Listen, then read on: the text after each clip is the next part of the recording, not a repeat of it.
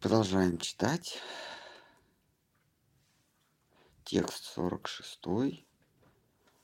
Шри Татвы Сандарбхи, первый трактат. Трактат об истине Таттва Сандарбха.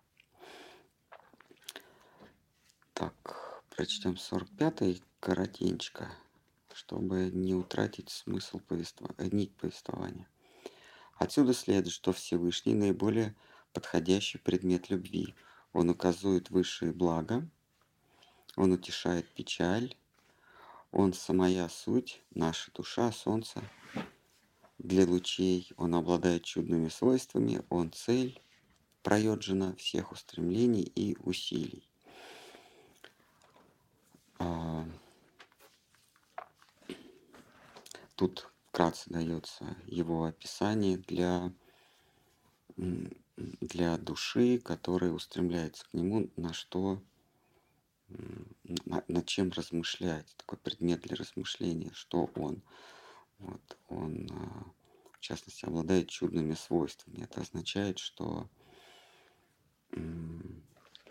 в, при наличии перед взором Бога ум не может отвлечься ни, ни на что другое, потому что его чувства, его свойства таковы, что чувство испытывает максимальную квалию, максимальный натиск эмоций, когда, когда сознательное существо под натиском эмоций, под валом эмо, эмоций, она не может отвлечь внимание ни на что другое. Вот такая мысль. Итак, переходим к 46 стиху. В состоянии внутренней погруженности Шри Вьяса узрел особый путь Абхидею. Самосознание.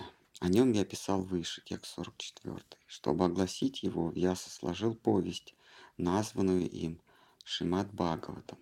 Шисута рассказывает об этом в стихе, начинающемся со слов Анартха.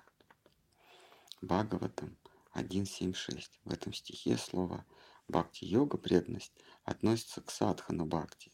Сейчас мы это будем обсуждать.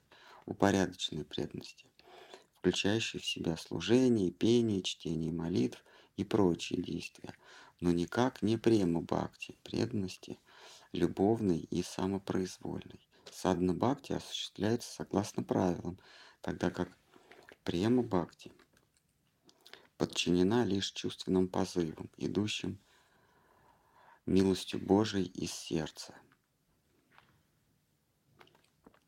Так, это была первая часть 46 стиха.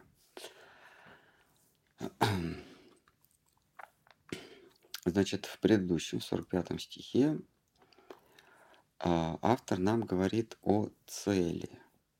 Цель на санскрите означает проёджина – Проезжена буквально ложбинка или русло. Да, то есть такое некое, ну, что ведет к цели. Или такая в, в конце, в конце русла, нечто в конце русла. А, в санскрите есть разные понятия цели. В русском одна цель, а в санскрите есть цель, которую надо поразить, цель, которую надо достичь цель, которую надо объять, ну, э, э, э, обнять, схватить, там все разные цели. Вот здесь цель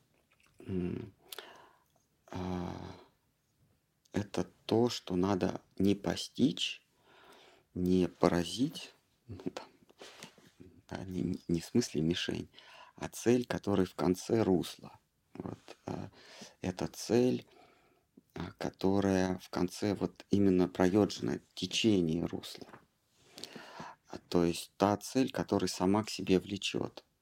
Вот цель, которую надо схватить, цель, которую надо там, из лука поразить, они не привлекают, не привлекают естественно. А вот, вот цель проеджена, это та, которой, ты, которой сознание стремится естественным способом.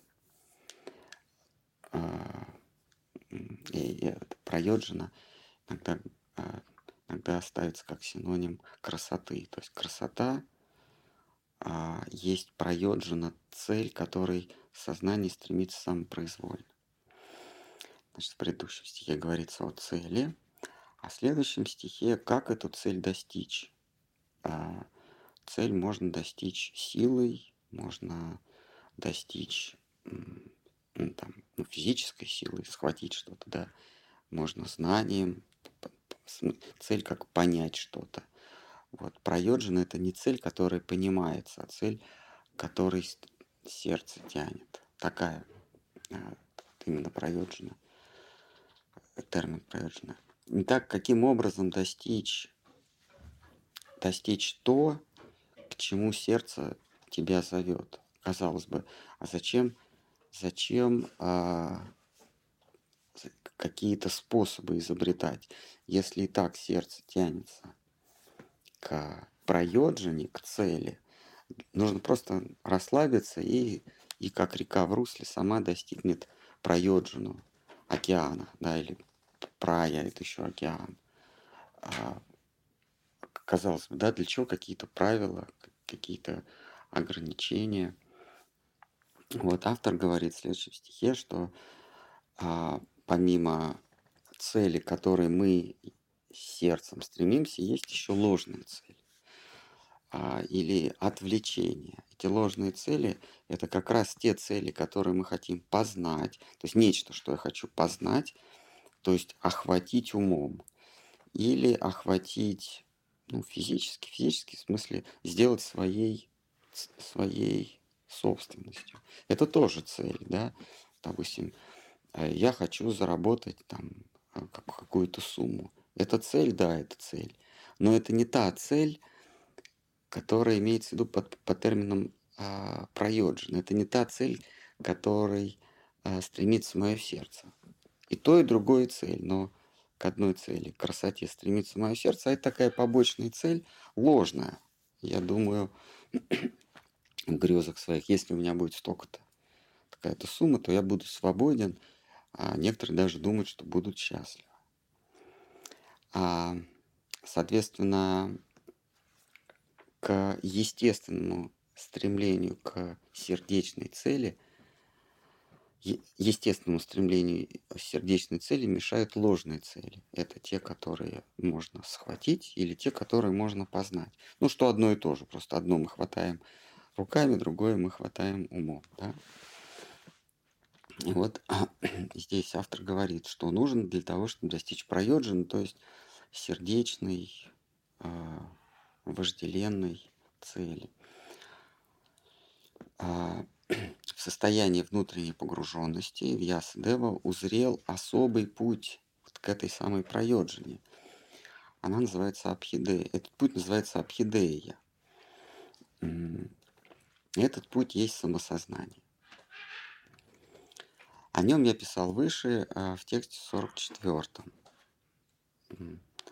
Давайте, если он небольшой, давайте прочтем. Поскольку высшее, а, высшее существо, о чем, о чем автор писал выше, да? Поскольку высшее существо и малая его частица, душа различны между собой по сути, Всевышний порождает иллюзию, а душа оказывается в ее власти – и мы заключаем, что для освобождения от иллюзий необходимо обратиться к Высшему, предаться Ему. А, значит, а, здесь а, Абхидея определяется в том стихе, в предыдущем, определяется как самопознание. Там дальше, там также говорится, что как правило, под самопознанием понимается, как правило, под целью самопознания понимается обретение свободы. Но поскольку, автор говорит, свободу нельзя постичь, свободу нельзя обрести самостоятельно, а, потому что подразумевается свобода от иллюзий, поскольку иллюзия порождена истиной, что такое иллюзия? Иллюзия – это отсутствие истины. Другими словами, истина есть причина иллюзии. Автор заключает, что А свобода, к которой мы стремимся, это свобода от иллюзий. Поскольку иллюзия порождена истиной, или точнее отсутствием истины, то с помощью истины я могу избавиться от иллюзий, а следовательно обрести свободу. Но вот когда я понимаю, что только с помощью истины или милостью истины я обретаю свободу, как только я это понимаю, то истина становится, становится превосходящей по отношению к свободе. Если с помощью истины я обретаю свободу, то зачем мне эта свобода, если я соприкоснулся с истиной? А, это пред предыдущий стих а, об этом. А если я с помощью или милостью истины освобождаюсь от иллюзий, то есть обретаю свободу, то а, встает вопрос, а в каких тогда отношениях я с этой истиной? И эти отношения – когда ты с помощью истины, когда ты заполучаешь милость истины, эти отношения называются бхакти или преданность. Таким образом, а, автор говорит о том, что преданность есть средство обретения свободы, в том числе, то есть если а, живое существо а, стремится к освобождению, к свободе, то преданность является тем самым способом для абхидеи, для обретения свободы. Свобода, опять-таки, понимается не как полная свобода, а как свобода от иллюзий. Потому что в стихом ранее говорится о том, что а, высшее существо или истина и сознательное существо, они, хотя имеют одинаковую природу, но вот этот фактор свободы делает их категорически разными. Высшее существо обладает совершенной свободой, а живое существо обладает свободой, э, свободой желания. Ну, может желать что угодно, но обрести, обрести желаемое может только по воле Всевышнего. А, и если мы под свободой понимаем свободу от иллюзий, то только тот, кто владеет иллюзией, а, может нам в этом помочь. А здесь мы сталкиваемся с, с такой вещью, как бхакти. Мы, мы не можем высшее существо заставить, обмануть, принудить, избавить нас от иллюзий. Мы можем только его попросить об этом. А попросить это значит сдаться, а, а, стать его слугой, преданным. А, так. Чтобы огласить его, Вьяс сложил повесть. Так, о чем еще раз, извините, 46 стих, да, первая часть. В состоянии внутренней погруженности Вьяс узрел особый путь самосознания – или особый путь обретения свободы. Это бхакти. Об этом я писал в стихе 44. Чтобы огласить этот путь, Вьяса сложил повесть, названную им Шимат Бхагаватам. Шисут, Шисута рассказывает об этом стихе 1.7.6, а, начинающегося со слов анартхи. анартх. В этом стихе слово бхакти, йога, преданность относится к сатна бхакти. Так, значит, а, вот мы выстраиваем картинку Вьяса, пребывает в состоянии уныния, в состоянии подавленности, горя. Там в, в Бхагаватам шока слово употребляется, то есть, ну, прям потрясение такое.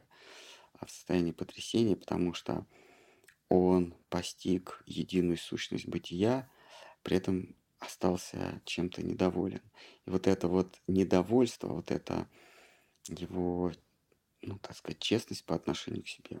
Если я, а, описавший путь к свободе, испытываю дискомфорт, страдания, то те, кто будут следовать за мной, а, тоже, вероятно, будут испытывать это самое, зачем я их обманываю. И вот в этой медитации, ну, к нему является учитель, учитель ему дает подсказку, Нарда Муни. Вот в этой медитации ему открывается путь а, обретения вот этой самой свободы. Он излагает путь свободы как деятельность, как самопознание и как познание не себя, а природы а, окружающего мира. Вот свободу можно, а, можно достичь тремя способами. Это, это карма, гьяна и тхьяна. Шривьяса описывает в, в ведах.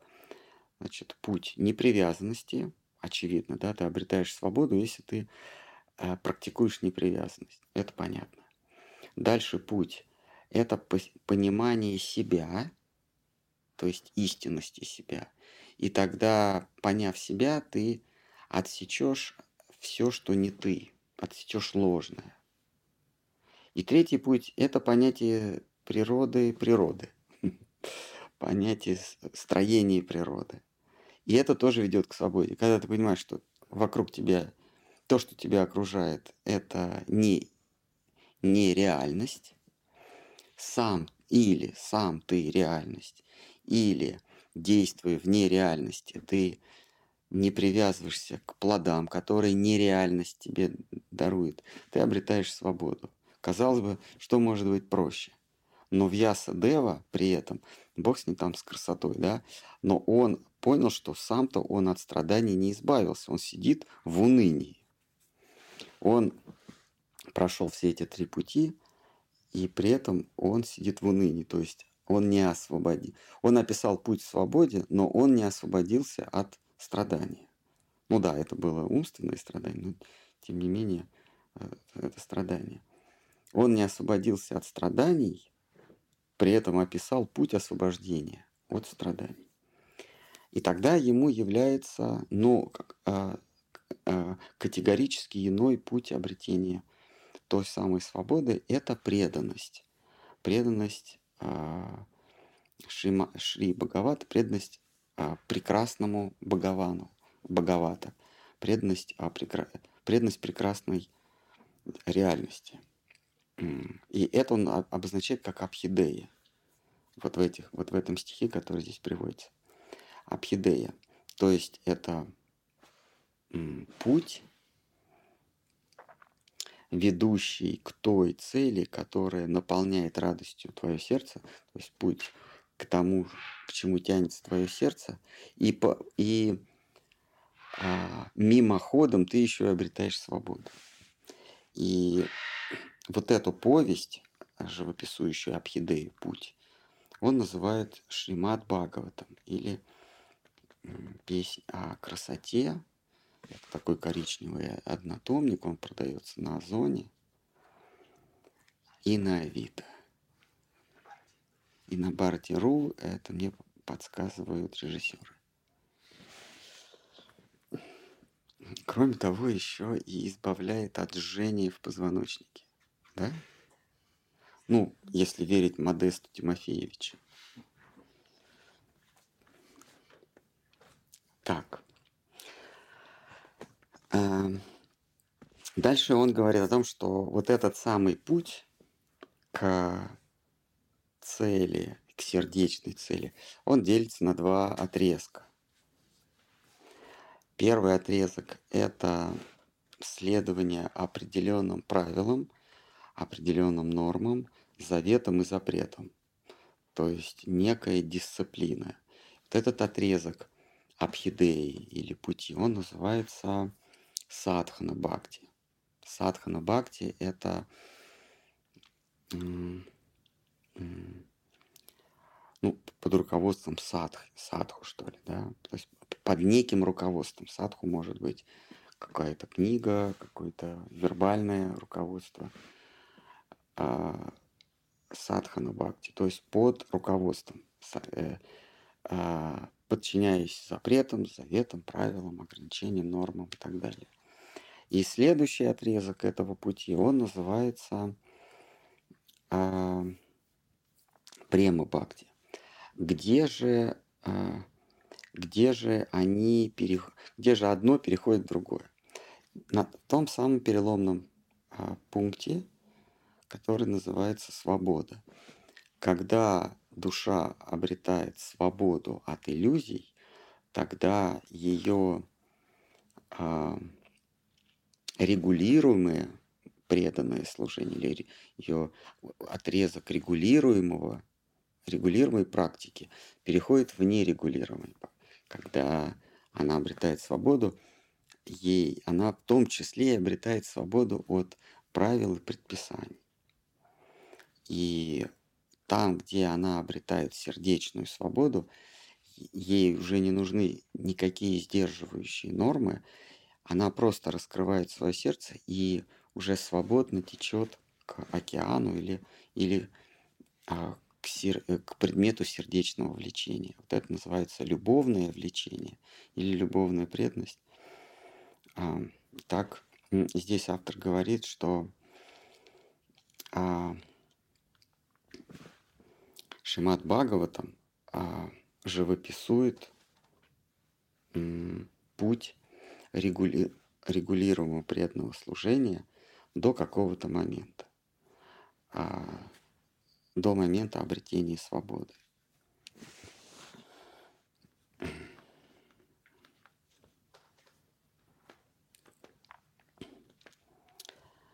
То есть э, садху нужно следовать, а не подражать. Бхагаватам говорит о том, что нужно следовать по примеру э, преданных, которые олицетворяют ту или иную, тот или иной отрезок пути. Там, от нейтральных отношений до любовных отношений. А, а, и не подражать тем, а, тем играм Всевышнего, его преданным, которые описаны в, в разделе а, «Любовная преданность». Да, это десятая книга. Ни в коем случае не подражать, а следовать. Итак, в этом стихе, в котором 1.7.6, в котором описывается прозрение Вьяса, когда он рассказывает о пути а, к обретению свободы, это путь преданности. В этом стихе бхакти-йога, преданность, относится к садхана бхакти, упорядоченной преданности, включающей в себя определенный набор действий. Это слушание, пение, чтение молитв, а, поклонение божеству, что мы еще знаем, там 9 видов преданного служения. Да? Садана Бхакти осуществляется согласно правилам, тогда как према Бхакти подчинена лишь чувственным позывам, идущим милостью Божией из сердца. Есть какой-нибудь вопрос, а, вопросы, или мы продолжим а, вторую часть 46-го а, текста. Давай, Эм, вы, вы упомянули, что э, ну, ни в коем случае нельзя подражать эм, э, лилам э, Господа. Я, я просто не совсем понимаю, а как это подражать? Что это значит? Переодеваться, что ли? Да, переодеваться, как э, подружки, приятельницы э, Всевышнего, подражать их походке, подражать их взглядам, а, подражать их внешним проявлением эмоций. Это то, о чем э, Гаур Кишор Дазвабджи говорит. Для того, чтобы родился ребенок, нужно пройти череду событий. Этому должно предшествовать череда событий. Вот, да, как Сарсвет такой а, приводит. А, э, Георгий Шордас Бабджи приводит, что а, если женщина зайдет в, в родильную палату и начнет э, охоть, кричать стонать, она все равно не родит. Вот подражательство – это то, вот то самое. Ты просто подражаешь походке, звукам, внешнему виду, но внутри у тебя все пусто. А плода бхакти нет. То есть это некая имитация поведения старших преданных. Подражательство, да, имитация это латинизм, подражательство. Да, это подражательство.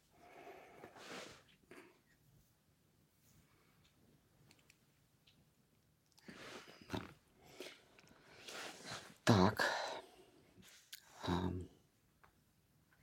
Ну хорошо, а вы вот только что в тексте упомянулось о девяти, видах преданного служения. И, а дальше вы прочитали, что и, и есть тот, который идет эм, позыв от сердца. А это что, он не относится к девяти видам? Нет, конечно. Тут, тут, э, может, я скомкал чтение, но, но никак не према бхакти. А, према бхакти – это не слушание, пение, чтение молитв. А, то есть это не практика. А, это может быть и пение, и слушание, чтение молитв, и поклонение в храме, но это лишь, а, лишь следствие. Это следствие твоих душевных порывов. Тогда как на этапе садхана бхакти это не следствие, а это причина. То есть ты совершаешь эти действия, и, может быть, милостью когда-то, а это милостью Всевышнего когда-то это приведет к тому, что у тебя в сердце будет, будут какие-то эмоции. А из девяти, предно, а, а из девяти видов преданного служения есть а, какой-то а, наивысший, или они все равноценны? Все равноценны. Все равноценны. В нашей, э, в нашей традиции киртану, то есть э, оглашение вовне молитвы, э, придается первостепенное значение. Но вообще они все одинаковые. И то, и, то, и другое все, все приводит к, к любовному влечению прекрасной реальности. Но в нашей традиции а, Шила Сарасвати Такур делает акцент, ну и Махапрабху тоже, кстати, делает акцент на киртане. Но там, где Шичитания является свои игры према, према, любви по отношению к Богу, он э, не следует каким-то правилам, не, не следует ни Киртону, ни, ни, ни каким-то другим, ни поклонению, хотя он это проявляет, но это э, не, нерегулируемое действие. Поминание, слушание, что там, а, поминание, слушание, чтение, оглашение, поклонение в храме, атманеведом и полная, полная преданность. А, в нашей традиции киртан считается а, пре, преимущественным видом деятельности, потому что в нашей традиции считается, что в киртане сосредоточено и поминание, потому что Штармхаш говорит, ты же не можешь говорить и не, и, и не думать об этом. Иначе это будет э, бредом. Когда ты что-то произносишь, но ты не мыслишь произносимое, то это называется бред. А когда ты что-то произносишь, ты вынужден мониторить, то есть ты еще и должен слышать это. Поэтому вот наша традиция считается, что когда ты проповедуешь, а Киртан это проповедь прежде всего, ты слышишь и помнишь, и говоришь, а, и мыслишь, и предлагаешь, а, предложение поклонов, ты предлагаешь поклоны, то есть ты этому отдаешь себя. Вот в Киртане все сосредоточено, но все, все а, способы, они имеют равную ценность. Так, а, так, что мы закончили, да? А, Садна Бхакти осуществляется по правилам. То есть некая дисциплина, а предна бхакти подчинена чувственным позывам. В каждый конкретный момент тебе чувства говорят, что, что ты будешь делать. А ты уже себя не контролируешь. А ты не... Садхана бхакти ты контролируешь свои чувства. Ты контролируешь свой ум. Это задача садхана бхакти. А, сделать так, чтобы твой ум не отвлекался на другие цели. Но когда твой ум, когда твое, все твое существо, не отвлекаясь на другие цели, полностью устремлено к высшей, к, к какому-то предмету, тогда тебе не нужно контролировать себя какой-то деятельностью. А этот самый предмет обожания, он тебе говорит, что делать. А это называется према бхакти или самопроизвольная. Она подчинена, вот эта деятельность подчинена чувственным позывам. Не ты контролируешь свой ум, свои чувства, а чувства контролируют тебя. Так, ну что, давайте вторую часть продвинемся немножко. Садна Бхакти, будучи средством стяжания Господней милости, в итоге развивается в Божью любовь. Потому сказано, садана Бхакти непосредственно освобождает душу от страданий. Анартхопаша нам сакшат. Сакшат – это прямо, непосредственно. Анартхопашанам. Пашанам – это защитить. Анартха – это лишняя грязь, что-то такое ненужное. Анартхопашанам сакшат. А Садна Бхакти освобождает душу от страданий независимо от чего бы то ни было. Как гласит Всевышний в Шимат Бхагаватам 11.20, 32-33, все, чего достигает душа, творя добрые дела или подвиги, познавая мир или себя. Это вот карма, гьяна и тхьяна. Творя добрые дела или подвиги, познавая мир это гьяна, себя это тхьяна, познавая добрые дела это карма. Итак, все, что, все, что достигает душа путем кармы, гьяны или тхьяны, отрекаясь от мира, мукти, или погружаясь в его суету, вишая, да, жертвуя страждущим, вот это доброе дело, исполняя свой долг дхарму, она достигает, отдавшись в служение мне. Кто предан мне, тот по желанию возносится в рай или обретает свободу, или вступает в мою нетленную обитель. Я дарую слуге моему все, чего он желает. А, вот в Шимат Бхагаватам, которую цитирует а, автор Джива Госвами, Господь сам говорит в Удхава Гите, сам говорит, что если ты предался мне, то достигаешь свободы.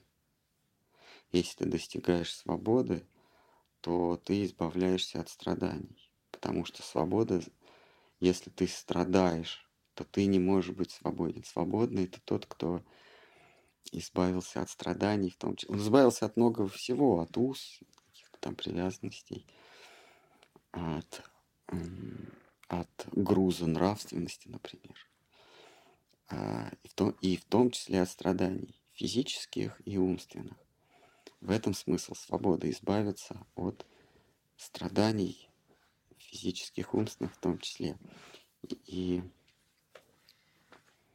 можно, избавля... можно поставить перед собой а, независимую цель, отдельную цель, избавиться от страданий. Для этого есть три пути. Карма, гьяна, тхьяна. Ну, тут перечисляется жертвой страждущим, исполнять свой долг, и так далее, и так далее, совершать подвиг, воздерживаться – отрекаться, добрые дела делать, познавать мир, познавать себя и так далее. А этого всего, а, с помощью этих всех де- действий можно обрести свободу. А, но Господь говорит, «Ну, если ты предался мне, то я тебя избавляю от всего того, от чего ты хочешь избавиться, от лишнего. Если ты доверился мне, то ты обретаешь а, нетленную свободу, но можешь также вознестись в рай, если по желанию. Если ты предался мне, ты достигаешь не только свободы, но можешь и получать удовольствие жить миллиончик другой лет в, в раю. Так, а... давайте дальше. Тоже 46.2, а он довольно большой. Этот а, отрезок 46 стиха. Успех на пути мудрости гьяны зависит от преданности бхакти, о чем свидетельствует Писание, в частности Шимад Бхагаватам 10.14.4. 10.14.4 это говорит Бак, э, Брахма, Творец нашей Вселенной. Уж кто, как не он, знает э, тот, кто создал Вселенную. Уж кто, как не он, знает, как избавиться от иллюзии. Это первое существо. Итак, Брахма говорит, лишь безоглядной верой и преданностью тебе, о всемогущий, можно утолить все чаяния своей души. Но кто ищет душевного согласия в стяжании знаний, того ждут лишь томление и печаль. Сколько бы ни, ни молотить плевел, из него э, не выбить ни единого зернышка. И...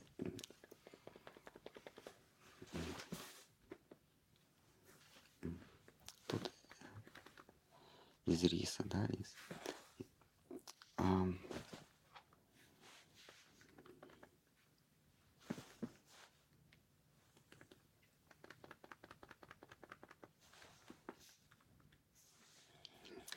Так, а, вот Брахма а, обращается к Кришне, к пастушку Кришне, после того, как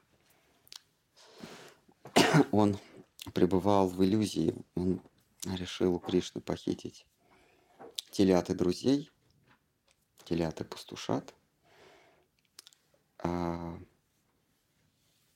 и посмотреть, что будет делать этот самый а, пастушок во Вриндаване. А пастушок во Вриндаване просто из себя создал а, друзей и телят, точно таких же, и продолжал играть. А, и Брахма сидел целый год, ждал, когда же, когда же этот малыш одумается, когда он поймет, что он играет с воображаемыми когда же он поймет, что все это воображаемое и загрустит. А ему, а ему, э, малышу, и дела нет. Более того, те, кого он создал, они обладали, обладают самостоятельной сознательной сущностью. У них также есть мамы, а, есть телицы, коровки.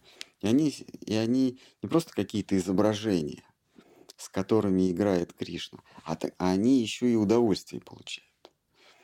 Они обладают отдельной сознательной сущностью, э, а, они отдельной сознательной сущностью. Так Брахма сидел год, э, ждал, когда программа сломается, а она не ломается, а цветет пышным цветом. И тогда он осознает, что он совершил ошибку, что тот, кто перед ним, это, это, это тот, из которого он произ, произрос как навершие цветка лотоса. Именно из его пупа, вот этого самого мальчика, он когда-то появился на свет, и он а, припадает к его стопам и возносит эту молитву, которая а, а, длится целую главу. Там сколько-то 40 с лишним стихов.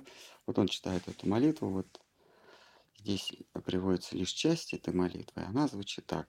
«Лишь безоглядной ве- верой и преданностью Тебе, Всемогущий, можно утолить сечаяние души.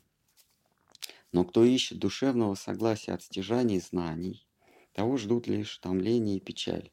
Это намекает на веда Вьяса. Сколько бы ни молотить плевел, из них не выбить ни единого зернышка. А в одиннадцатой книге э, Бхагаватам, где Кришна беседует с Удхавой, там а, есть отсылка вот к этой фразе «Сколько бы ни молотить плевел, из них не выбить ни единого зернышка». Плевел, плевела – это вот эти вот э, шелуха. В шелухе, если нет риса, вот сколько ты их не бей, а, зернышко не появится. Там должно быть что-то внутри, тогда ты его очистишь от, от э, шелухи. А Кришна Уддхаве объясняет, что как бы ты ни манипулировал с материальным миром, а с, манипуля... с материальным миром можно проводить всего две манипуляции. Это попытаться его подмять под себя, то есть обрести силы, власть, силу или йогические силы. То есть подчинить себе природу. Это первая манипуляция в разных формах, но все равно подчинить себе так или иначе. Вторая манипуляция – это отринуться, а, а, отвергнуть. Ты с, э, с иллюзией ты можешь сделать всего две вещи. Либо приспособить ее к себе и радоваться. А, или отринуть эту иллюзию. Но поскольку иллюзия это, это шелуха, но поскольку в шелухе нет зерен, что бы ты ни делал, собирал эту шелуху, от, от, от, э, отрекался от шелухи, зерна ты не получишь. Так Кришна объясняет в 11, в 11 книге, в следующей книге он объясняет, а, что ни кармой, манипуляцией с материальным миром, ни гьяной, отречением от материального мира ты не получишь счастья. А отречение тебе позволит выкинуть шелуху. Но счастье ты не получишь. Счастье это что-то другое. И только предавшись а, высшему счастью, высшей красоте, прекрасной реальности, ты можешь ее, его заполучить, это счастье. А про шелуху тогда вообще речи, речи нет. Кажется, что она вообще никаким боком к, к счастью не, не соотносится. То есть можно было и не отрекаться, можно было и не манипулировать этой иллюзией, не пытаться ее подстроиться, а достигать, как сейчас, сейчас это модная религия, достигаторы. Они вот во, во всех соцсетях а все, вот все показывают, что нужно, чтобы достичь такие достигаторы. Но цель, но результат не цель, а результат всякого достигатора – это уныние. Потому что Вьясадева – это высший, это высший, чистейший образец достигатора. Он достиг всего. И сидит себе в, в унынии, как трэш-блогер. Примерно. Но он в унынии был. Шо, там написано на санскрите шок, шокати. Он просто был в горе. В таком горе, что это заметил а, народы снаружи. Не просто горевал, но делал улыбку, как все э, коучи-достигаторы. И все или, или модели на обложках, они все улыбаются. И они думают, ну я, я вот улыбаюсь, мне надо улыбнуться. А, а кто-то действительно счастлив. Кто-то их фотографирует на обложку, он думает, ну да, у меня проблемы там, проблемы здесь, но она-то счастлива. И все, все думают, что кто-то другой счастлив, все достигаторы. Так, эм, итак, эм, третий кусочек 46 стиха. Выражение Так, э, сколько бы ни молотить плевел, из них не выбить ни единого зернышка. Выражение Анартха Пашинам Сакшат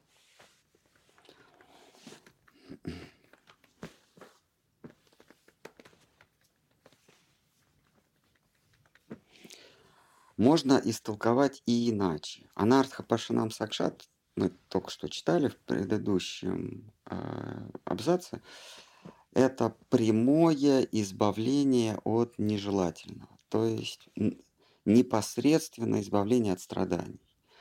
А это преданность. Да? Здесь автор говорит, но выражение анартха пашанам сакшат можно истолковать и иначе. Садна Бхакти, независимо от вспомогательных методов, напрямую избавляет душу от суетных бед. Но лишь чистая Божья любовь, кое есть спелый плод садхана Бхакти, способна избавить душу от двух первородных пороков – заблуждения и ложного самоотождествления. Именно это здесь и, а, и именно, именно это здесь и в Бхагаватам приводится стихи, имеется в виду по терминам Абхидея путь. Итак, а, под путем Абхидей а, понимается садхана бхакти, то есть упорядоченное служение или служение согласно правилам и запретам. А, соблюдая правила и запреты, а, человек э, достигает две цели. Соблюдая правила и запреты, человек не обретает счастье. Он, он обретает что? Э, две цели. Это избавляется от заблуждения и от ложного самоотождествления.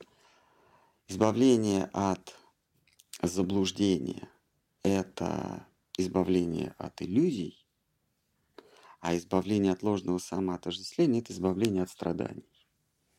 Это две цели, которые достигаются с помощью садна бхакти.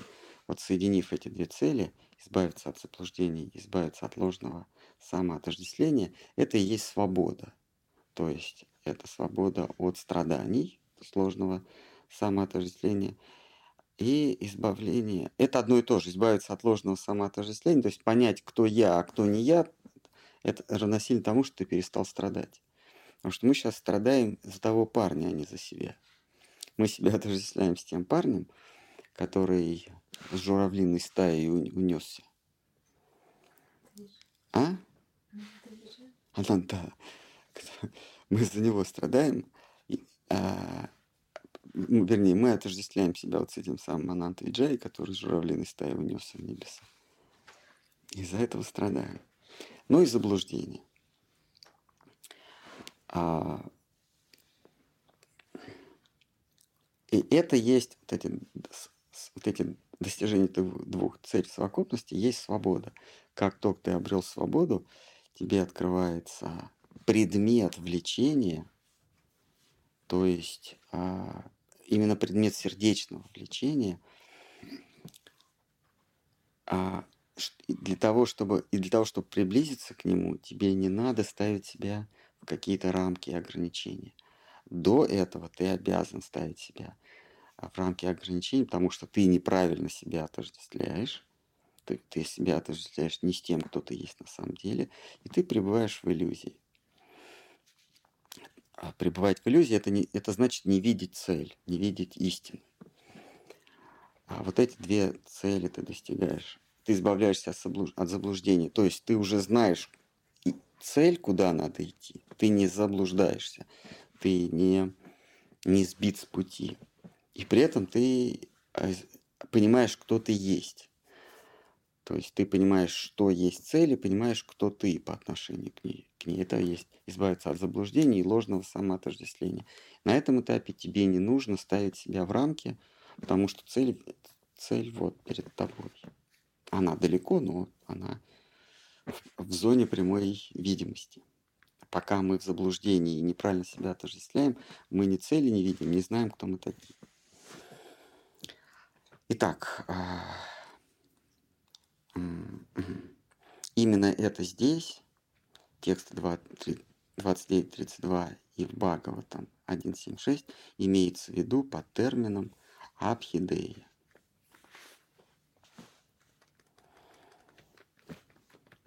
Понятие.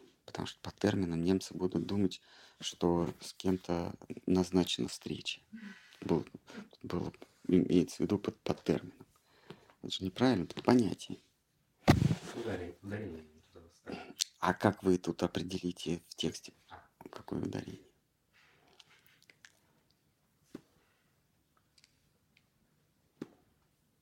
Махарадж, а, а, а это самое очевидное, этого э, что приходит к пониманию того, кто он есть? Но этого недостаточно. А, когда живое существо понимает свою собственную суть, свою собственную природу, этого недостаточно, чтобы э, постичь истину. Ты, познаешь, ты знаешь, кто ты, а, ты понимаешь, ты, ты, свой, ты вот свое зерно себя вычленил и, а, из плевел, да, из шелухи. Под, шел, под шелухой понимается наши узы привязанности, наше имущество интеллектуальное, физическое, эмоциональное. Вот то, то, что мы считаем своим. И имя, например, мы тоже считаем своим.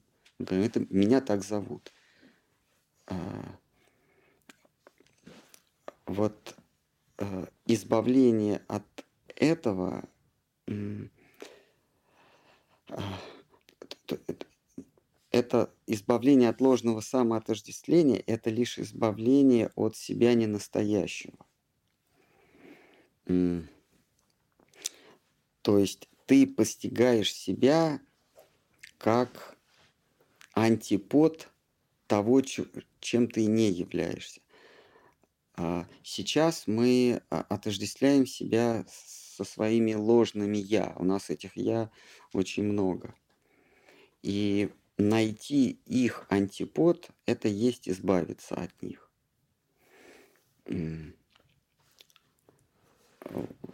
А, вот эта цель. Мы еще не знаем, кто мы по отношению к истине, потому что мы еще находимся в заблуждении. Мы, мы не видим, что такое истина, мы не, мы не узрели истину, но мы а, отделили себя от того, чем, я не, чем мы не являемся. А, вот когда э, из социальных примеров, вот когда человек рождается, неважно, человек волк или заяц, то его стая, человеческая, волчья или зайчья, а, а человеческое это стадо, а волчья это стая, да, то вот его стадо ему говорит, кто он есть. Его, ему записывают его определение. Он сын такого-то, а, брат такого-то, а, отец такого-то, друг такого-то, подчиненный такого-то, потомок таких-то, да. Ему, ему дают ему ложное самоопределение. А, вот его понимание того, что он не есть этот, это, что он не чей-то сын, что он не чей-то потомок, что он не чей-то отец, дед, брат, сват. Есть избавление от ложного самоотождествления. Но это еще не гарантирует понимание того, кто он есть, потому что мы знаем, э, кто я есть, только, в, только по отношению к чему-то или к кому-то. Например, вам говорят, вы сын такой-то вы знаете, что вы сын такой-то только потому, что такая-то есть. Вот если бы ее не было, не было бы и понятия сын ее. Или вы друг такого-то. Вы имеете это а, самоопределение только в присутствии а, того, с кем у вас отношения. Если вы друг там, какого-то а, Ананта Виджаи, то м- ваше самоопределение зависит от присутствия Ананта Виджая. Если Ананта Виджая нет, то и вас нету, как друга Ананта Виджая. Так вот, мы себя наполняем, мы себя отождествляем э, в отношениях с кем-то или чем-то. Например, человек говорит, я бедный или я богатый, там, или я мужчина, или я женщина. А вот эти определения, они валидны, то есть они оправданы только когда есть э, контрпарт или партнер по отношениям. Допустим, если вы говорите, я богатый, это значит, вы находитесь в отношениях с бедными. Если нет бедных, вы не можете быть богатым. Или вы говорите, я нищий. Вы нищий только потому, что есть богатые. Если нет богатых, вы и не нищий. В этом мире а, и вообще мы, мы себя самоотождествляем в отношениях с контрпарт, в отношениях с неким партнером или партнерами. Да? Точно так же э, с, э, в отношениях с, с истиной. Э, должна присутствовать истина в том или ином обличии. Мы сегодня читали, как, э, как э, Господь Капила описывает истину, что это антропоморфное существо о четырех руках, он держит э, палец, раковину. Вот он так описывает истину, когда, когда он своей матушке говорит, когда ты избавишься от иллюзии, перед тобой предстанет истина и, и милостью самой истины. А истина выглядит так. И вот тогда, когда истина проявляет себя в одном из ее обликов, тогда мы можем себя понимать осмыслять в отношении с ней. Если истина не появилась, я не могу а, знать, кто я, потому что я могу знать себя только в отношениях с кем-то. Вот я избавляюсь от уз, от отношений сложными а, сущностями. А там отец, мать, дети, там, друзья, враги, бедные, богатые, мужчины, женщины. Я уже знаю, что я не тот, не этот, не другой, потому что у меня нет с ними уже отношений. Но поскольку еще истина не явилась, я не знаю, кто я такой по отношению к истине. Должна истина явиться.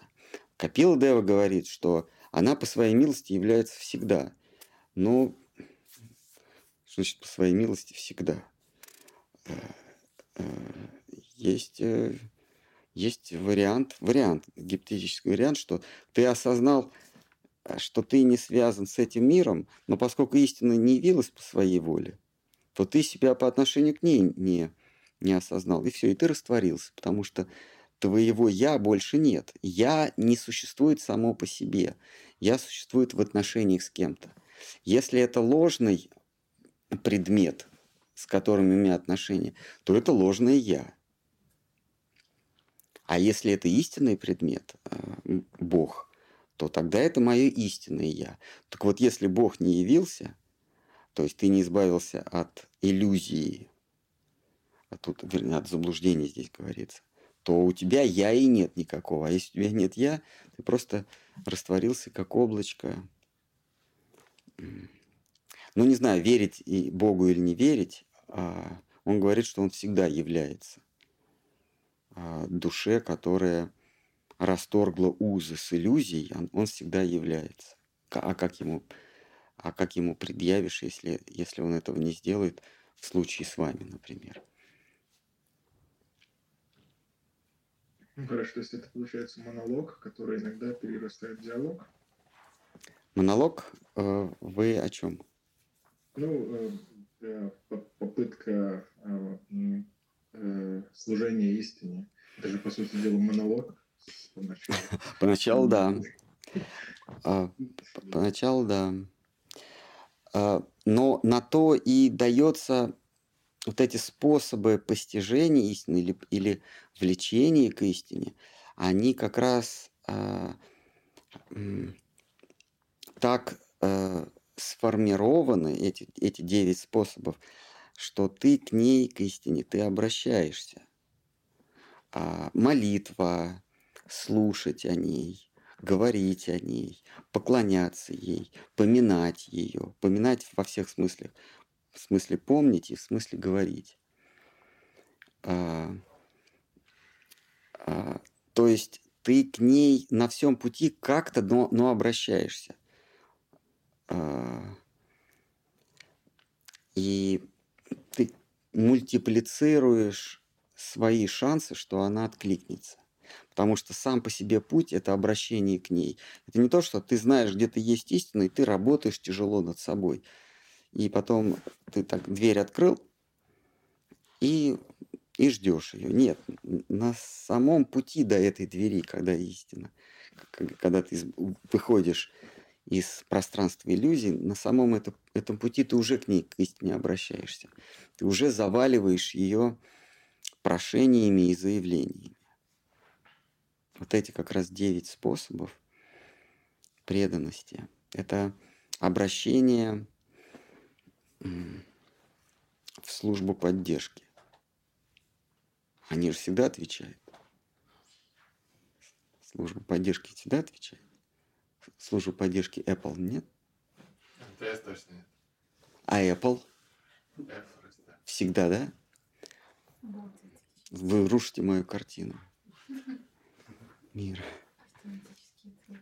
Автоматический ответ. Ну вот, мы все-таки надеемся, что у Господа Бога не автоматический ответ.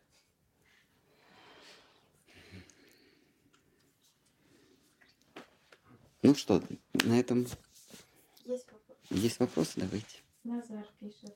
Э, Дандават. Прошло ли уныние у Вьясы после встречи с Народой или позже?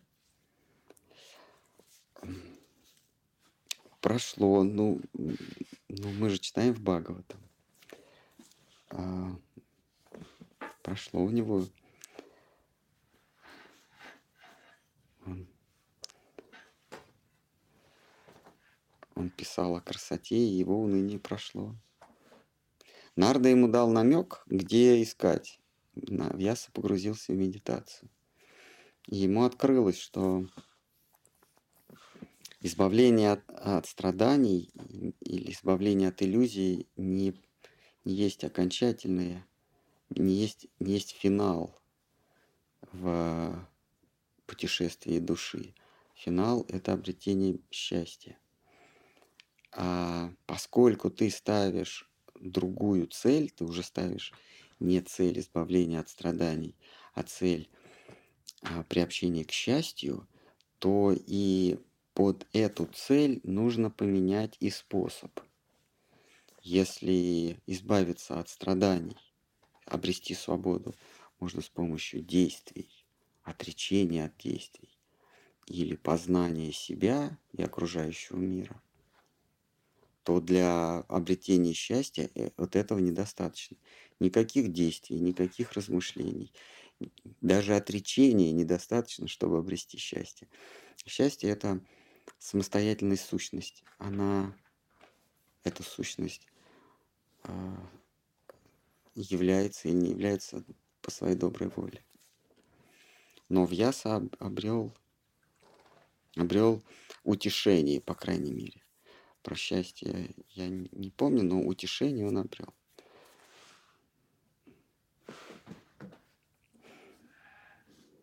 Хари Кришна. Давайте.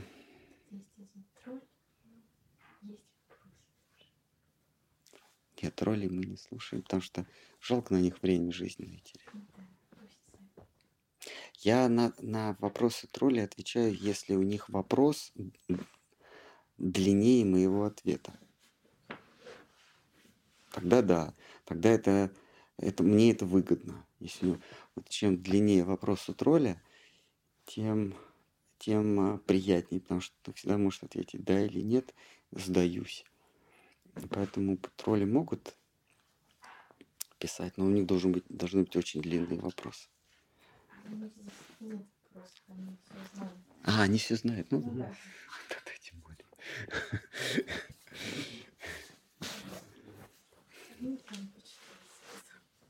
Так, вопрос, Андрей. Если Брахма первое существо, то откуда берутся души, являющие разнообразие этого мира? Они попадают в материальный мир после Брахмы? О, Андрей, а вы можете подключиться к телеграм-каналу Колесница Джаганатхи? Наверное, будет видео, да? мы как раз мы, мы там каждое утро читаем а, читаем ту самую Шри Бхагавату, на которую автор этой, этого произведения постоянно ссылается.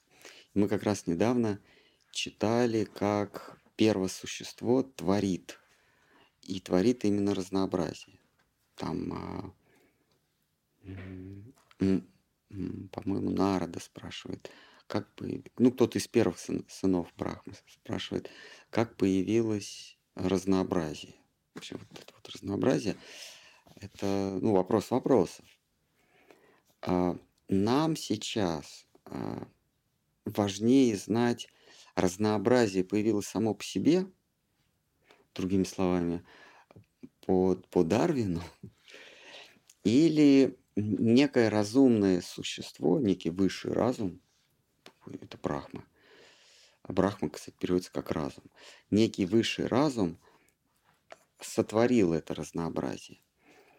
Если вы логически а, применяя методы, применяя свой интеллект, приходите к выводу, что разнообразие не может появляться само по себе, а разнообразие это всегда приложение а, разумного существа, тогда как оно произошло, а, в Бхагаватам описано.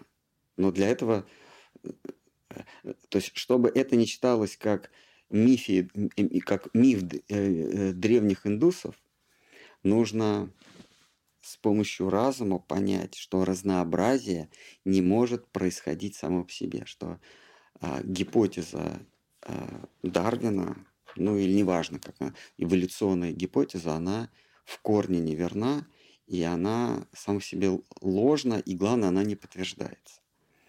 Вот как только мы поймем это, что разнообразие – это результат разумного творения, тогда как? Ну, там говорится, что Брахма создал а, нескольких отпрысков своих, которым поручил заполнить пространство Вселенной живыми существами.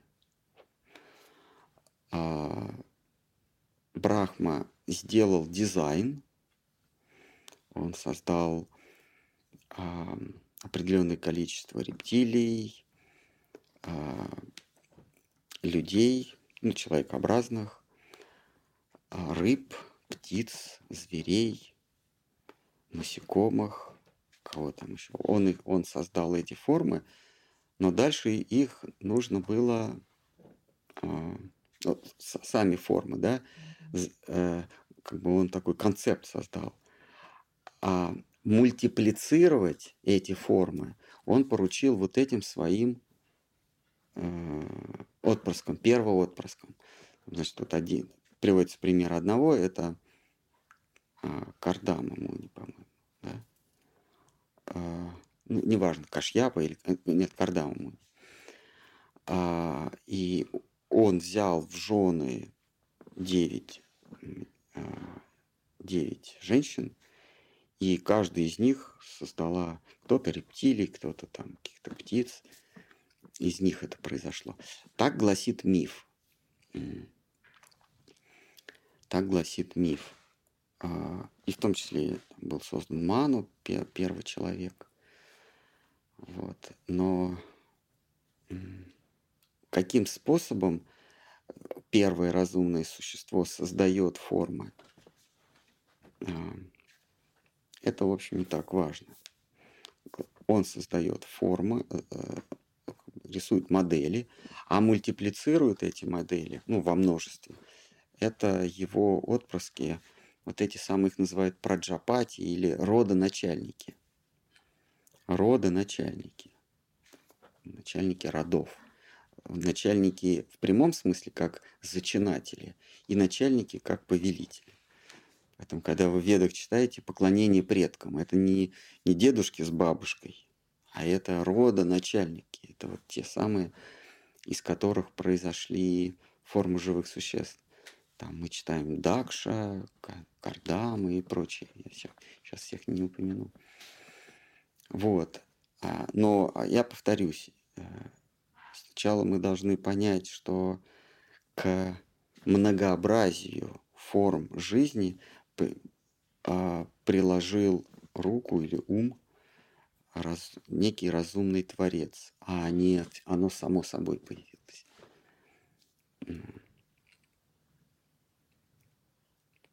Но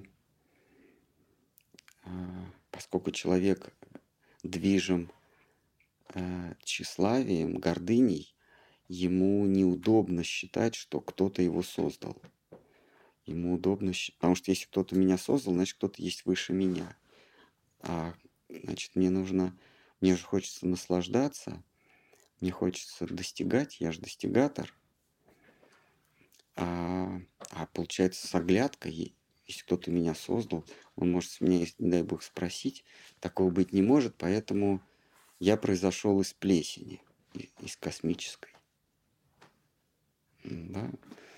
Метеорит прилетел с плесенью и упал, они говорят, в бульон. Там плесень уже была, она в бульон попала, и оттуда вылезла первая клетка. Потом ножки у нее появились, она стала дробиться, появился сейчас я вам скажу, ленчатый червь, потом, потом ленчатый червь постепенно-постепенно видоизменялся, пока не родилась Мария Абрамовна Драгилева, а потом уже я.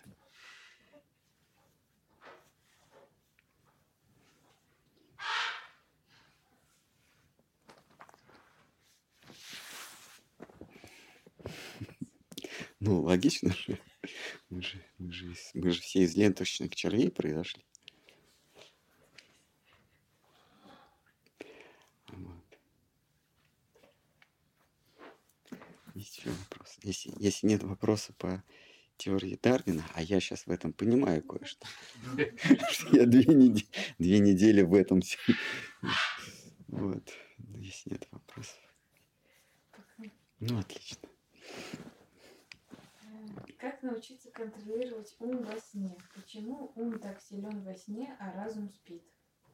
Я не знаю, как научиться. Мне кажется, это невозможно. Но есть достигаторы и коучи, которые, как это называется, осознанные сновидения. Фаза. Как? Фаза.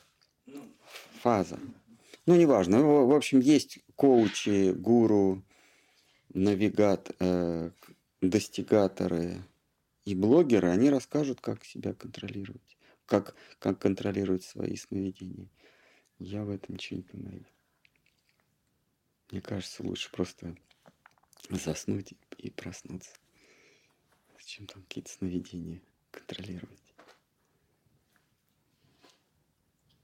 Андрей пополняет вопрос. Mm-hmm. Я имел в виду теорию, что все мы были брахмой. Если кроме Брахмы в материи кромешная тьма и нет других душ, кого Брахма облекает в телесной формы, если эти пришедшие mm. должны стать Брахмой? Значит, это не теория, так э, в Писании сказано. А, но речь идет о каждой душе в отдельности. Первоначально душа, она становится брахмой. Ну, потому что она чиста. Брахма – это самая чистая первичное существо в, в, в мироздании. И когда душа первый раз оказывается в материальном мире, кем ей еще стать, кроме как не Брахма, потому, поскольку у нее кармы-то и нет, она просто не может стать лошадью. Она, она лошадью или блогером может стать за какие-то грехи. А если она первый раз, то какие могут быть грехи? Значит, значит, она, эта душа за что-то, если она родилась блогером, то она, значит, в прошлой жизни что-то такое ужасное совершила. Ну, там лошадью, например, была. И поэтому родилась блогером. Вот. Поэтому первая душа, она всегда брахма. Потом этот брахма, первая, первая душа, он втягивается в деятельность, и когда он разделался своей вселенной, когда он прожил своих сто лет, и вселенная схлопнулась, и он в том числе, то потом он уже рождается в следующей вселенной уже каким-нибудь, например, богом, потом лошадью, а потом только блогером. Ну, на самое дно жизни падает.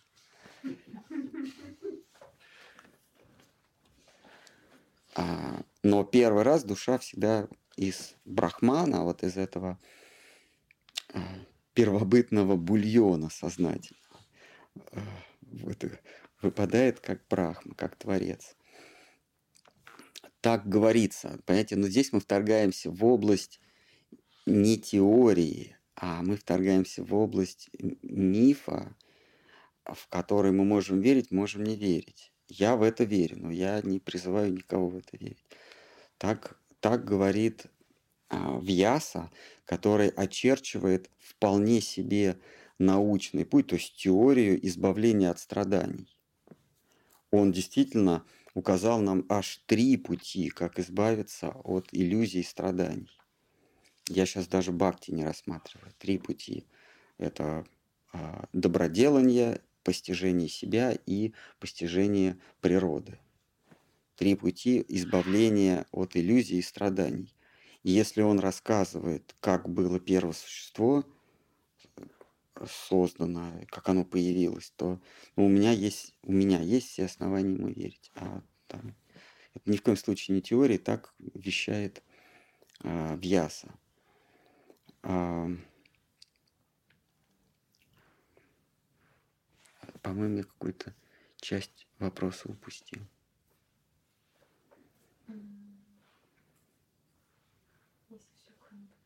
А, ну все, ладно.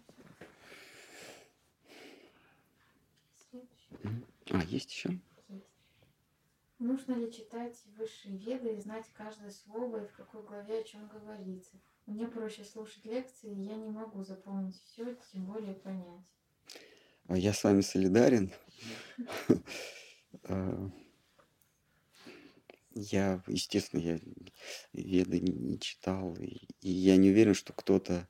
Ну, может быть, в Индии есть какие-то традиционалисты, а, а последователи ариев, вайшнавов, которые прям вот веды читают. Но вообще автор вед, ну, коль, коль у нас речь идет о ведах, да, автор вед, компилятор, а, составитель вед, он ведь не случайно к ведам пишет дополнение.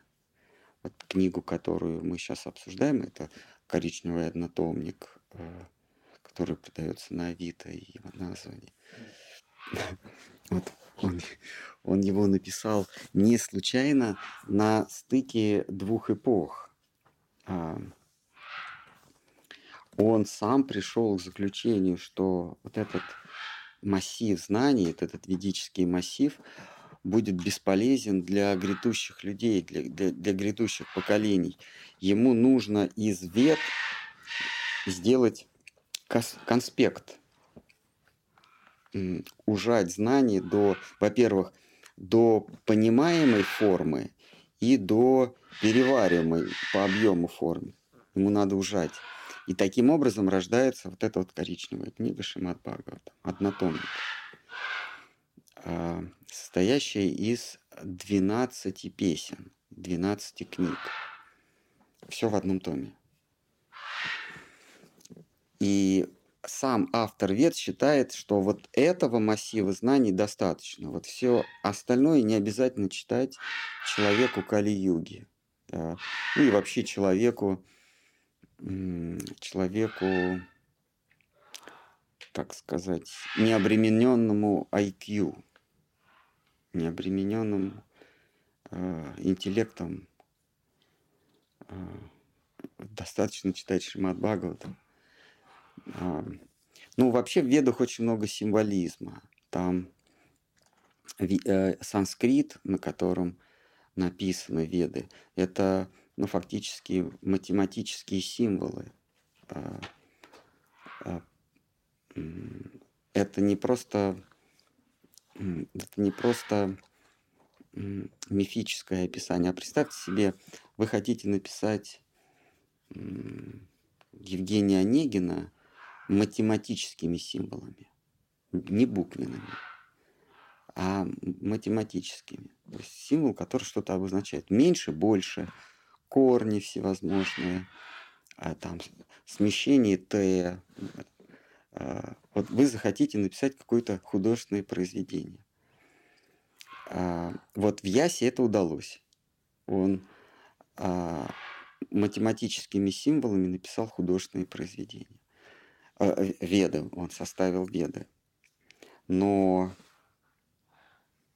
когда мы читаем истории, былины, мы читаем а, диалоги Упанишады между учеником и учителем, между мудрецами, то мы логический или математический пласт не, не видим. Ну, нам ну, мы не... Мы, это все равно, что вот мы смотрим на формулу, начинаем смеяться, потому что, потому что это шутка.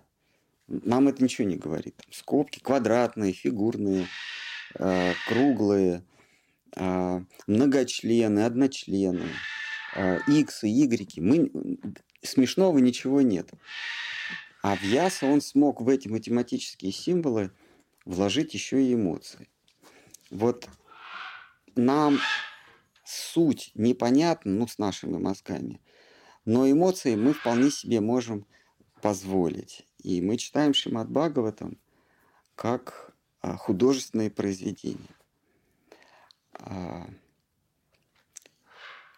Вот а, человек прошлого, да, Арий или Брахман, он читал под ведами, сквозь веды, он еще видел, он читал эти символы, он мир понимал как информацию. Что такое математика? Это язык информации. Он прям понимал. Сейчас, кстати, есть теория а, информации, что материя – это информация. Слышно, да? Это просто информация. Просто мы эту информацию воспринимаем как, как текстуру. А вообще это информация. Вот а, люди прошлых эпох, они а, читали это как математическую книгу. Мы это не способны, но мы читаем как художественную. И в Ясадева художественную часть вот этого математического массива перенес в книгу под названием Шимат Бхагават. Коричневый однотомник.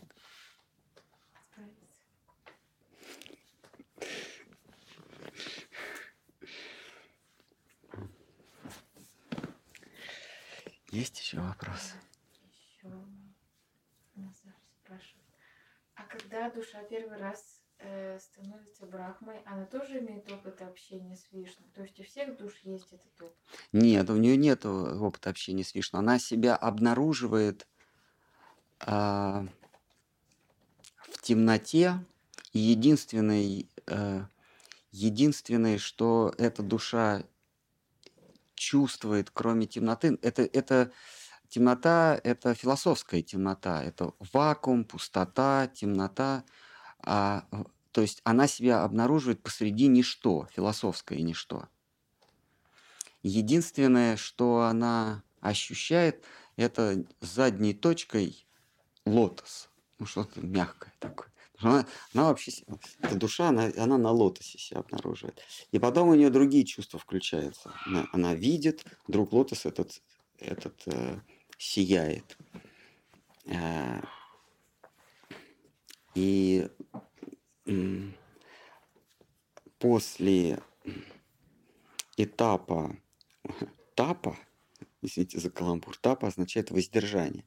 После того, как она пытается понять откуда она произошла. Если она есть, но она знает, что ее не было, а вот она есть. Значит, она произошла откуда-то, потому что из ничего она не может произойти. И вот она обнаруживает точкой задней, что она на, на чем-то, и начинает туда сползать. Она переваливается через цветок лотоса и по стеблю начинает ползти. А аллегорически это она начинает рассуждать, эта душа.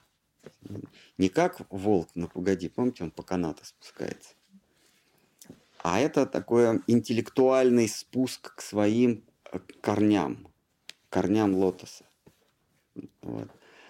А, ну, она сначала, душа сначала понимает, что она не есть лотос, то есть она отделяется, как ребенок от пуповины отделяется. Сначала, поначалу а, ребенок и мать это одно, одно целое. Потом, когда обрезается пуповина, это уже два, две сущности. Вот Брахма, он вдруг осознает, что он отдельная сущность и отдельная от этой самой пуповины.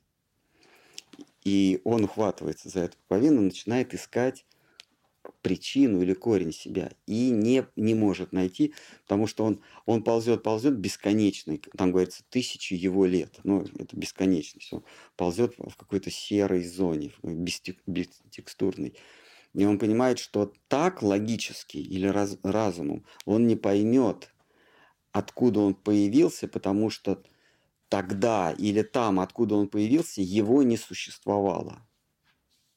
Это, это до его опыта. Поэтому логикой он не может понять до своего опыта. Он снова возвращается на этот лотос, и ему приходит в голову, его осеняет, осеняет словом тапа. Тапа означает ничего не делай, стоп. Тапа. Э, э, на санскрите это воздержание. И он переходит в режим воздержания. Он ничего не делает ни умом, не производит действия, ну и не физически, потому что нет стройматериалов. И вот когда он переходит в режим тапа, воздержания, ничего не делания, или делания ничего, ему является вишну, ему является причина, но не потому, что он до нее додумался, а потому что причина пожелала так, потому что причина вот это воздержание восприняла как а, попытка смириться – вот это воздержание, это есть смирение. Как только мы смиряемся, то нам открывается истина. В этом посыл этой, этой притчи. И вот когда он смиряется, ему истина открывается, он припадает к стопам истины и говорит, что же мне делать? А, меня чешется, мне хочется творить. Я сейчас не про нашего Брахму говорю, чтобы на себя не навлечь, а, а такой, такой дженерик, такой общий Перв, первая душа такая. Душа, попавшая в первый раз. А, а, вот она смиряется, и а, ей хочется творить. И Господь Бог направляет ее творение, то есть вносит в деятельность понятие дхармы. Не просто творить, а творить как-то, то есть в, не, в, неких, в неких рамках. А, и это и есть а, первое знакомство души с Вишну. Дальше в процессе творения душа забывает о Вишну, так же как Брахма забыл и не увидел э, Господа, ну, в другом обличии, не увидел Господа, когда тот, когда похитил у него телят и пастушат. Душа забывает о Всевышнем, но Всевышний, будучи милосерден, имея какие-то планы в этом мире, всякий раз помогает Брахме, то есть Творцу, когда его творение идет в разнос, когда творение оно построено на а, напряжении а, двух сил, двух, а, двух прямо противоположных а, сил – это сила тьмы, сила, цвета, э, сила света. Ну, мы это называем сила добра и зла, но это все условное обозначение. Или еще называют демоны и боги. Но это, опять-таки, все условно. Нельзя сказать, что боги хорошие, а демоны плохие. Просто это две равно на, э, противонаправленные силы. За счет этих двух противонаправленных сил и, собственно, держится конструкция. Если, если их нет, то конструкция разрушается. Если нет этого напряжения – конструкция разрушается. Если напряжение меньше, конструкция разрушается. Если оно больше, конструкция разрушается. Должен быть какой-то баланс. Это и есть баланс э, сил света и тьмы. Я повторяю это вот очень условно. И когда Брахма самостоятельно не может этот баланс э, уберечь, то тогда тот самый Вишну, который первоначально ему явился и подстрекал на творение, или подвигнул на творение, он ему помогает. Он убирает лишнее напряжение. А если боги преисполнятся слишком большой гордыней, то он берет и а, ставит их на место. Если демоны, силы тьмы в кавычках, тоже слишком сильными становятся, он тоже их усекает как-то. Вот такой баланс он поддерживает до самого конца Вселенной, когда потом все схлопывается. Вот, так что первый опыт – это всегда после смирения или воздержания, тапасия. Есть еще вопрос? Э, э, извините, Махарадж, а Брахма завидел э, Вишну или Кришну в духовном мире? А по-разному. Мне кажется, что каждый день а, картинка меняется. Он увидел, ну, вот то, что мы недавно читали, он увидел а, тысячеглавого аспида, гада, змея с мягким пузом, а в, в котором, как в перинах, лежал Вишну. И вот этот тысячеглавый змей, он склонил свои клобуки, это такая гадюка, кобра, тысячеглавая кобра, она каблуки свои раскрыла э, над Всевышним. Вот так увидел. Потом мы, мы будем читать, или может уже читали, что ему явился Гавинда, Радха Гавинда. И, и, он, и он воспел эту молитву Гавинда Мадипурушам Тамахам э, Баджами. А Гавинда, то есть э, Кришна Гавинда, э, первоначальное существо. Я воздаю ему молитвы.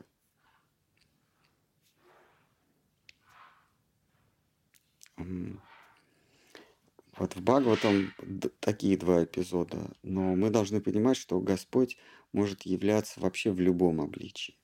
И то, что это Господь будет, это очевидно. Для э, созерцателя это будет очевидно, в каком бы, отличии, в каком бы обличии он ни явился. Мы лишь можем предположить, что в других вселенных Господь может каких-то совершенно немыслимых формах являться. Но это можем предположить.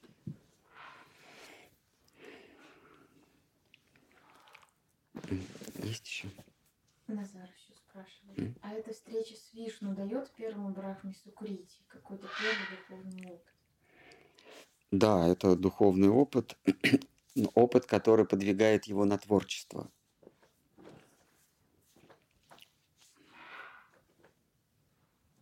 Да, это творчество, но это творчество а, Крити – это творчество, Сукрити – это доброе творчество.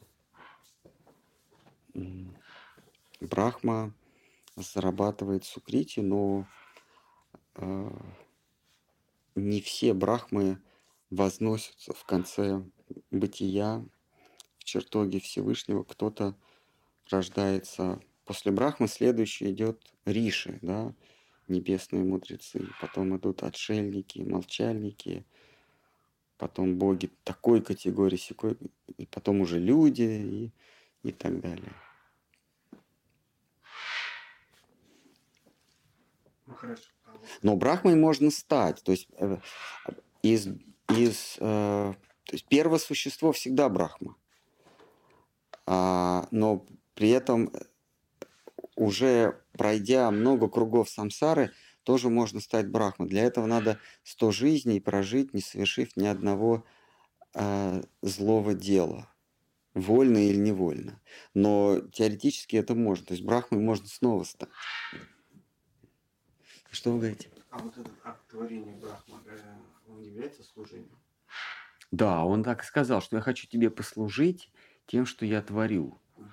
Это, был, это первое действие, первое... Брахма – это карма-йога. Это, не, это преданность, смешанная с карма-йогой. Если Брахма сказал, Господи, что ты хочешь, что, э, что ты хочешь от меня, это было бы бхакти. А он сказал, я хочу творить, помоги. То есть он уже заявил, что он хочет делать, а от Бога ему нужно только, чтобы он его направил его деятельность. Это есть а, это есть деятельность, это есть преданное служение, смешанное с доброй деятельностью. Это не чистая бхакти. Даже у кумаров у них не чистая бхакти, у них а, преданность, смешанная с а, попыткой познать Бога. Я предан тебе, но я хочу знать, что ты, кто ты такой вообще.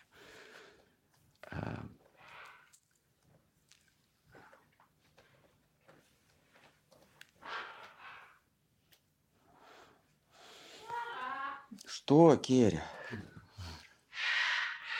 Что есть еще? Есть еще? Давайте. Так, последний давай. Последний? Керюшка. Какую привычку лучше в себе развить, чтобы постоянно идти к пути бхакти? А не волнами в один момент хочу слушать и восхищаюсь, а в другой момент тяжело, и забываешь про лекции, теряешься в рутине. Ну, эм, есть, есть четыре заповеди, которые слуги Божьи исповедуют. Это смирение, терпение, уважение всех и каждого и отсутствие тщеславия. То есть не, не стремиться, чтобы тебя уважали, не, не, не искать доброго имени. А, вы можете начать с любого. Выберите себе смирение, выберите или терпение, или уважение окружающих, или, а, или а, уничтожение в себе тщеславия. Что, Кирюша? Начните с любого. А там все остальное подтянется. Ну и вообще в нашей линии рекомендуется общение с вайшнавами, садху санга.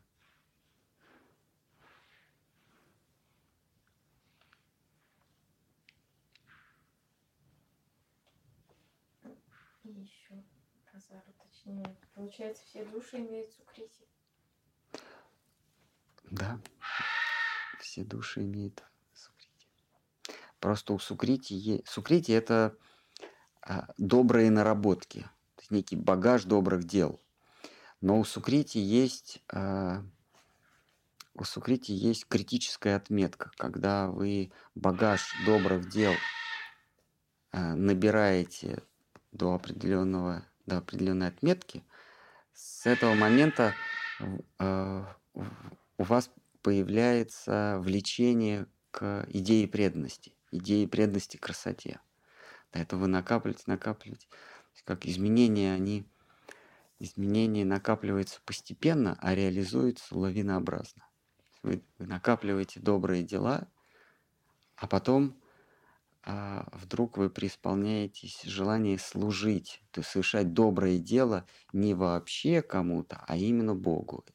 Совершать служение не вообще, а именно Богу есть бхакти. Вот так сукрити перерастает в бхакти. Но есть какая-то вот отметка. Не нужно думать, что э, Брахма, он занимается кармой. У него преданность бхакти, смешанная с кармой потому что он творит. Вот.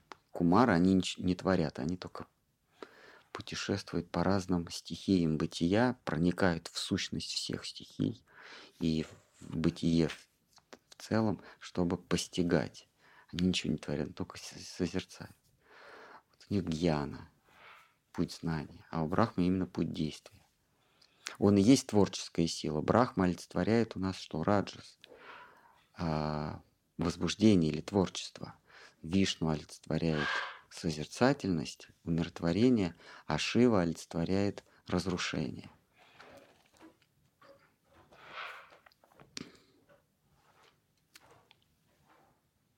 Ну что, Хари Кришна, давайте на этом закончим. Час сорок, прошу. Если есть вопросы, то мы их на следующий раз перенесем, да? Ну, еще спрашивают, в чем смысл заставок? В чем смысл заставок?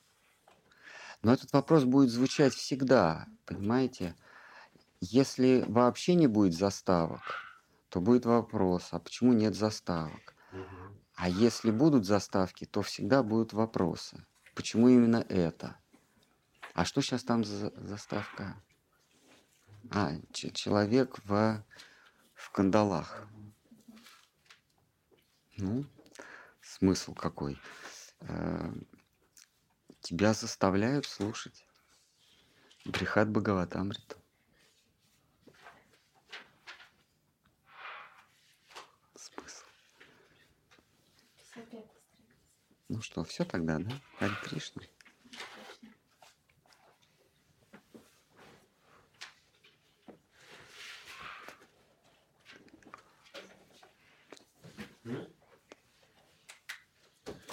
Харай Нама Кришна Ядавая Намаха. Намаха.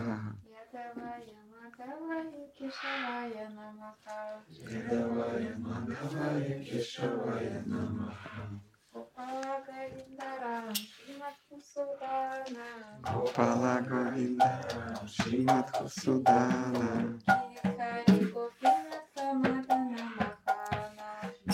最後になったものなのか